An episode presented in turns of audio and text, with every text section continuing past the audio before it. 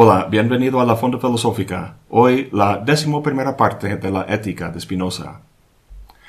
Mucha gente entiende la ética en general como un sistema de reglas que te obligan a hacer lo que no quieres hacer.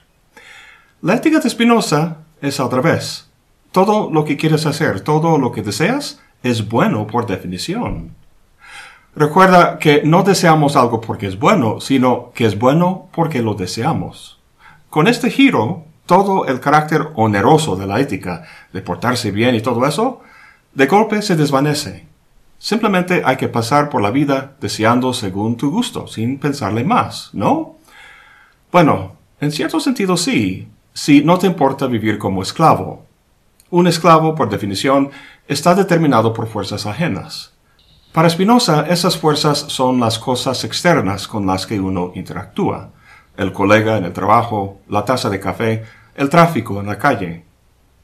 Aun cuando estas cosas no le determinan a uno al 100%, en todo caso, la persona no puede considerarse autor de sus acciones. En el lenguaje de Spinoza, no es la causa adecuada de lo que hace. Recuerda que una causa es adecuada cuando el efecto que produce puede entenderse totalmente en términos de esa causa, o sea, de uno mismo. Tomemos el ejemplo de tu colega. En una reunión, tu colega cuestiona el valor de un proyecto tuyo, diciendo cosas que tú sabes que son falsas, y afirma que los fondos disponibles deberían dedicarse a otro rubro de gastos, que de casualidad le favorece a él. ¿Te suena familiar esto? Creo que a todos nos ha tocado una situación así, y también creo que todos hemos reaccionado de forma bastante apasionada, lo cual para Spinoza no es lo más inteligente. Vamos a analizar esta situación. Primero, ¿cuál es la emoción o afecto que tu colega produce en ti? El enojo, obvio. Spinoza dice, el esfuerzo por infligir mal a aquel a quien odiamos se llama enojo. Recuerda que el odio no es más que la tristeza acompañada por la idea de una causa exterior. En este caso, la causa exterior es tu colega. Entonces, el afecto básico aquí es la tristeza. El encuentro con el colega tiene el efecto de disminuir tu potencia de actuar, lo cual lo sientes como tristeza. De ahí se desprende el odio y luego el enojo, que es el deseo de infligir mal a quien odiamos. Y aquí volvemos al tema del deseo y lo que comentamos de andar por la vida deseando como queramos, porque la ética de Spinoza no impone ni exige nada en cuanto a reglas. ¿Qué es lo que la mayoría de nosotros desearíamos en esta situación? Infligir mal a nuestro colega. Entonces, te alzas la voz y vas por él desmintiéndole con una contraargumentación y con tus propias exageraciones. El enojo que te ha provocado es una pasión. Estás envuelto en la pasión, controlado por ella, y tu actuación en la reunión, en vez de ser una acción, es más bien una reacción una reacción a fuerzas ajenas. Bien, toda esta reacción tuya en la reunión es el efecto. ¿Y cuál es su causa? Pues en parte tú, sin duda, pero en buena parte tu colega también. Para dar cuenta del efecto de tu reacción, es necesario tener en cuenta la naturaleza de algo ajeno a ti, a saber, la naturaleza de tu colega. Para Spinoza, entonces, uno es la causa inadecuada de lo que hace. Y en esa medida, en la medida en que es determinado por algo ajeno, es esclavo. Ahora, en el último video comentamos que es imposible que uno no tenga interacción alguna con cosas externas. Vivimos en el mundo y forzosamente tenemos que interactuar con cosas. Sin embargo, es posible reducir muchísimo el efecto que las cosas del mundo tienen sobre nosotros. Veamos otra forma de tratar la situación con el colega.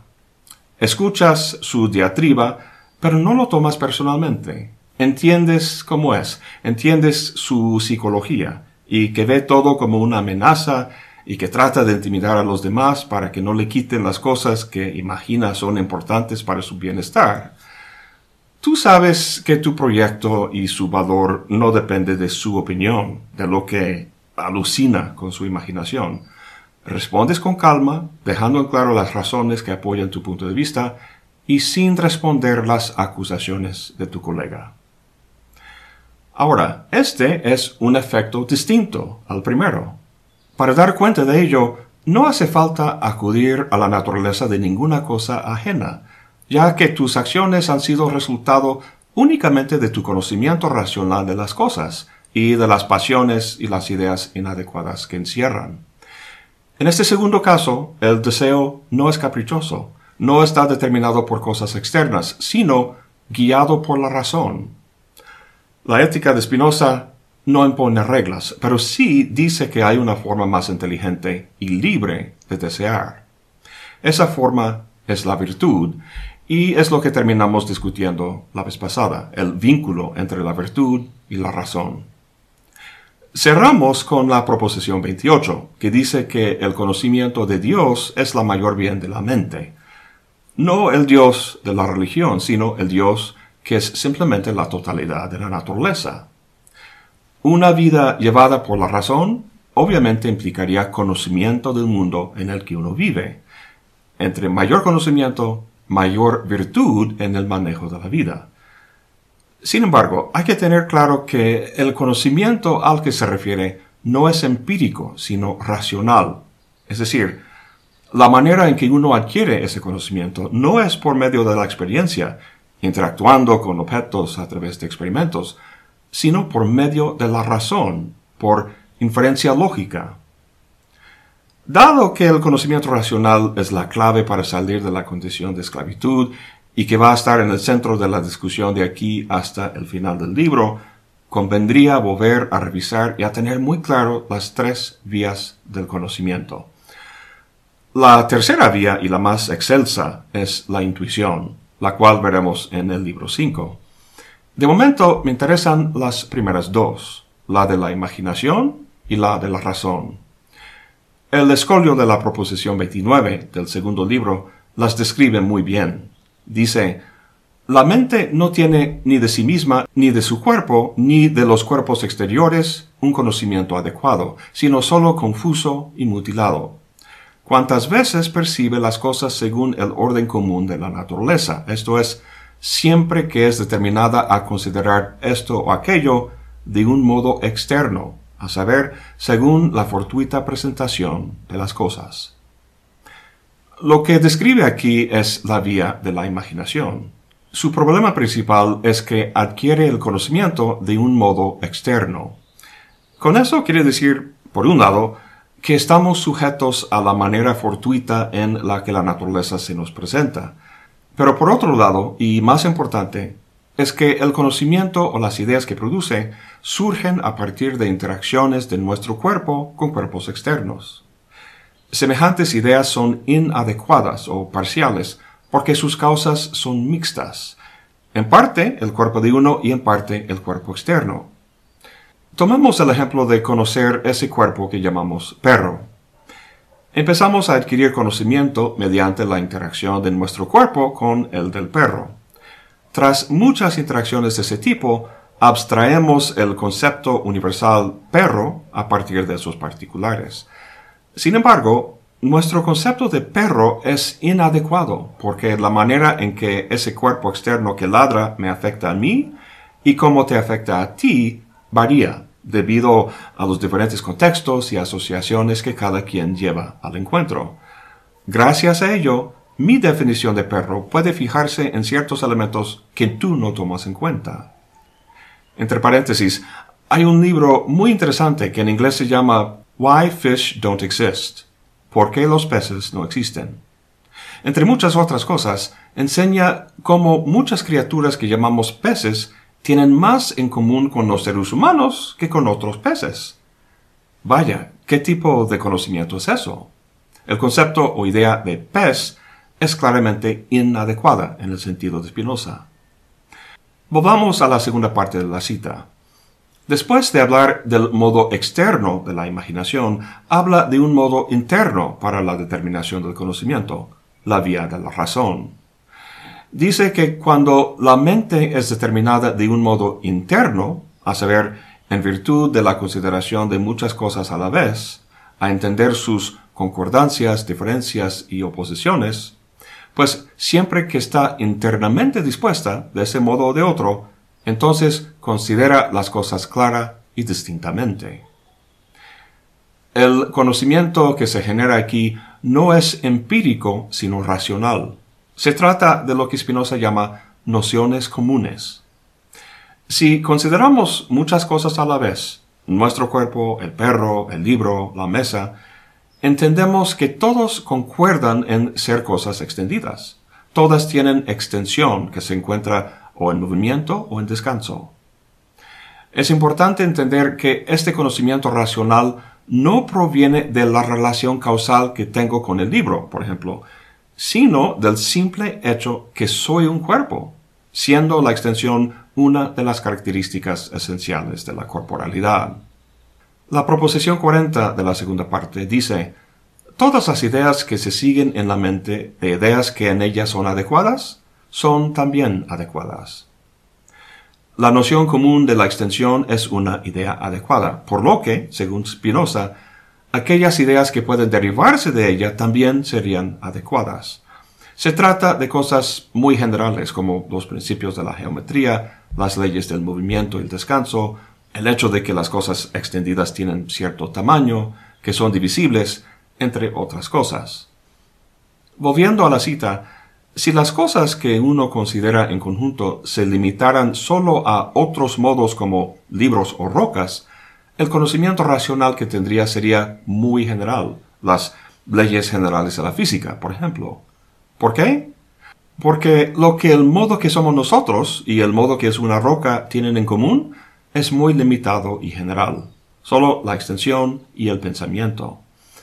Sin embargo, si uno considerara sí mismo junto con modos más cercanos a su forma de ser, como plantas, animales y otros seres humanos, el conocimiento racional se ampliaría bastante. Había dicho que la vez pasada terminamos con la proposición 28, que dice que el conocimiento de Dios es la mayor bien de la mente. Ahora sabemos qué significa eso. No el Dios de la religión, sino el Dios que no es más que la totalidad de la naturaleza. Y no un conocimiento empírico científico, sino un conocimiento racional, como acabamos de comentar. Una vida llevada por la razón es la clave para salir de la condición de esclavitud. Si el conocimiento racional que uno tiene son las nociones comunes de las que uno se da cuenta al considerar muchas cosas a la vez, entonces está claro que por muy egoísta que sea la ética de Spinoza, uno no puede vivir de forma solipsista. Mínimo necesita de otras cosas para ampliar su conocimiento racional. Y esto es lo que nos lleva a la proposición 29 de la cuarta parte. Dice, una cosa singular cualquiera, cuya naturaleza sea completamente distinta de la nuestra, no puede favorecer ni reprimir nuestra potencia de obrar. Y en términos absolutos, ninguna cosa puede ser para nosotros buena o mala si no tiene algo común con nosotros. Aquí vemos el meollo de la ética de Spinoza, aumentar nuestra potencia de obrar. De eso se trata todo. Si algo disminuye esa potencia, es malo para nosotros, y si la aumenta, es bueno. Lo interesante es que dice que algo cuya naturaleza fuera completamente distinta a la nuestra no podría sernos ni bueno ni malo. Para que algo fuera completamente distinto de nosotros, tendría que tener atributos distintos, o sea, no ser ni extendidos ni pensantes. Pero como acabamos de ver en nuestra discusión de las nociones comunes, todo modo en el mundo de nuestra experiencia tiene algo en común con nosotros, a saber, la extensión y el pensamiento. Y en ese sentido, cualquier cosa es relevante para nuestra vida. O sea, todo sirve para ampliar nuestro conocimiento racional. En la medida en que algo concuerda con nuestra naturaleza, es bueno para nosotros. Y entre más su naturaleza concuerda con la nuestra, más útil y mejor es para nosotros. La naturaleza de las rocas y los libros concuerda muy poco, solo de forma muy general, con nuestra naturaleza. Las plantas, por ser orgánicos, más, y los animales incluso más pero no hay nada como otro ser humano para concordar con la naturaleza de uno. En esa cita sobre las nociones comunes, Spinoza dice que surgen al considerar muchas cosas a la vez y sus puntos de concordancia y diferencia. Con lo que hemos dicho hasta ahora, mejor que esas cosas sean otros seres humanos.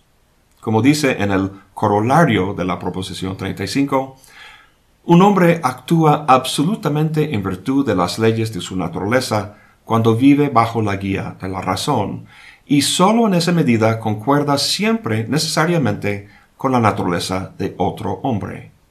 Por consiguiente, nada hay entre las cosas singulares que sea más útil al hombre que un hombre. Así que, aun cuando la motivación básica del hombre libre es egoísta, su vida no es solitaria, sino llevada en una comunidad de otras personas racionales. Es difícil no ver esta relación con otros como instrumental, utilitario. Spinoza mismo lo dice en la cita. Sin embargo, si no fuera más que eso, no habría una comunidad, sino simplemente un agregado de individuos atómicos. Una comunidad es algo más, es más que la suma de sus partes, y la razón reside en cómo Spinoza entiende lo que constituye un individuo, algo que vimos en la segunda parte de la ética.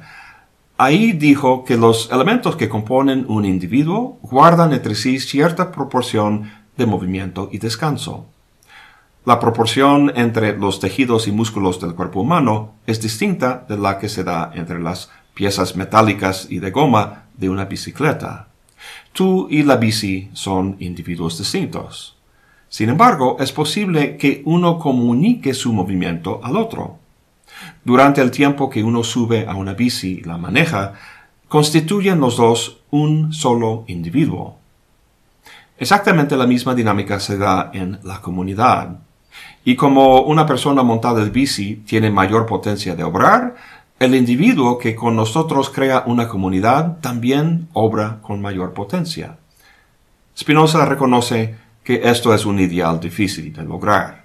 Dice, sucede raramente que los hombres vivan según la guía de la razón, pues sus vidas discurren de manera que la mayoría son envidiosos y se ocasionan daño unos a otros. La gente es pesada cuando se guía no por la razón sino por las pasiones, como tu colega en la reunión que imagina que es lo mejor, insiste que otros vivan de acuerdo con esa idea que siendo producto de sus pasiones es parcial y sesgada.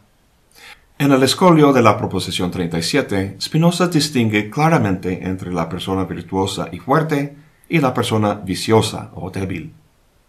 Dice, la diferencia entre la verdadera virtud y la impotencia consiste en esto, que la verdadera virtud no es otra cosa que vivir según la guía de la razón, y la impotencia consiste solamente en el hecho de que el hombre se deja llevar por las cosas exteriores, y resulta determinado por ellas a hacer lo que la ordinaria disposición de esas cosas exteriores exige, pero no lo que exige su propia naturaleza. La proposición 37 es bastante extensa, tiene dos escolios muy largos. A continuación, en el primer escolio, Spinoza habla de nuestro deber con los animales. Los animales, como nosotros y cualquier modo finito, son llevados en la vida por el conatus, por el esfuerzo por perseverar en el ser. La relación depredador-presa que vemos en la naturaleza refleja eso. Y siendo el ser humano parte de la naturaleza, forma parte de la cadena alimenticia, por lo que tiene tanto derecho de matar a un animal como cualquier otro. Spinoza no niega que los animales sientan, pero sí niega que esa consideración nos impida mirar por nuestra utilidad, por lo que podemos usar de ellos como nos apetezca y tratarlos según más nos convenga. Así que matar animales para comer su carne sería totalmente lícito, en definitiva, Spinoza no habría sido vegano. Sin embargo, hay que prestar atención a esa palabra convenir.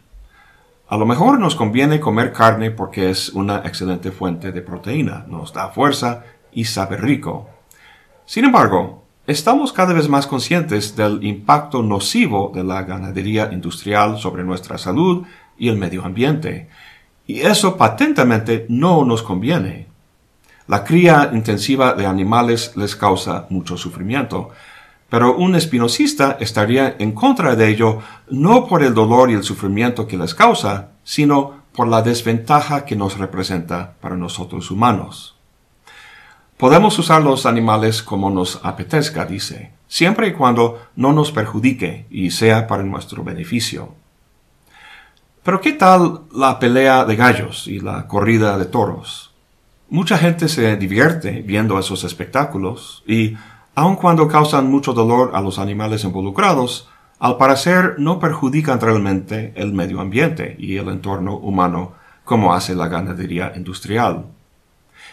En su reconocida biografía de Spinoza, Stephen Nadler comenta que a Spinoza le gustaba coleccionar arañas y ponerlas a luchar entre sí, o echar moscas en las telarañas, creando así batallas, las cuales le entretenían tanto que le provocaban mucha risa. La verdad me sacó de onda leer ese detalle. Nos deja ver en la persona de Spinoza cierto toque de crueldad, que aun cuando no se compare quizá con el sufrimiento que se inflige a los toros en la corrida, constituye sin embargo una, una mancha, al menos para mí, una mancha en la vida ejemplar, loable y admirable de Spinoza, una vida que muchos de su época describían casi como la de un santo. A lo mejor exagero algo que muchos verían como una diversión inocente. Sin embargo, algo del carácter negativo de la personalidad de Spinoza, que revela el cuento sobre las arañas, se manifiesta en algo que dice en la proposición 37. Empieza su discusión de los animales haciendo referencia a una ley que prohíbe matar a los animales. Dice, es evidente que leyes como la que prohibiera matar a los animales estarían fundadas más en una vana superstición y en una mujeril misericordia que en la sana razón. En esta cita pareciera que Spinoza distingue al afecto, como la misericordia, de la razón, subordinando aquel a éste, tal como hizo Platón. Pero no es así. Para él, la razón también es afectiva. Sin embargo, sí hace esa distinción platónica dentro de los propios afectos. Algunos son las pasiones, ante los cuales somos pasivos, ya que sus condiciones son externas. Las pasiones dan paso a las ideas inadecuadas y por tanto a la esclavitud, y como vemos en la cita, Spinoza las asocia con la mujer. La otra clase de afectos son las acciones, las cuales, al provenir de la propia esencia interna del hombre, dan paso a ideas adecuadas, a la libertad y la autonomía. Son afectos masculinos. Por feo que nos caiga esa frase mujeril misericordia, bueno, a mí me cae mal, Spinoza es totalmente consistente con su planteamiento. Sin embargo, no puedo evitar pensar en Nietzsche, el filósofo que encontraba en Spinoza un hermano espiritual. El 2 de enero de 1889, Nietzsche estuvo en Italia, en la ciudad de Turín. Vio a un hombre que con un látigo violentamente golpeaba un caballo que rehusaba moverse. Nietzsche corrió al caballo, abrazándolo por el cuello en un intento de defenderlo de los golpes. Empezó a llorar sobremanera y luego colapsó en la calle. Su casero vino por él y a las dos semanas ya lo habían internado en una clínica psiquiátrica en Basilea. Nietzsche nunca se recuperaría de la condición mental en la que se había caído. Once años después moriría. La reacción de Nietzsche al sufrimiento del caballo fue sin duda una mujeril misericordia.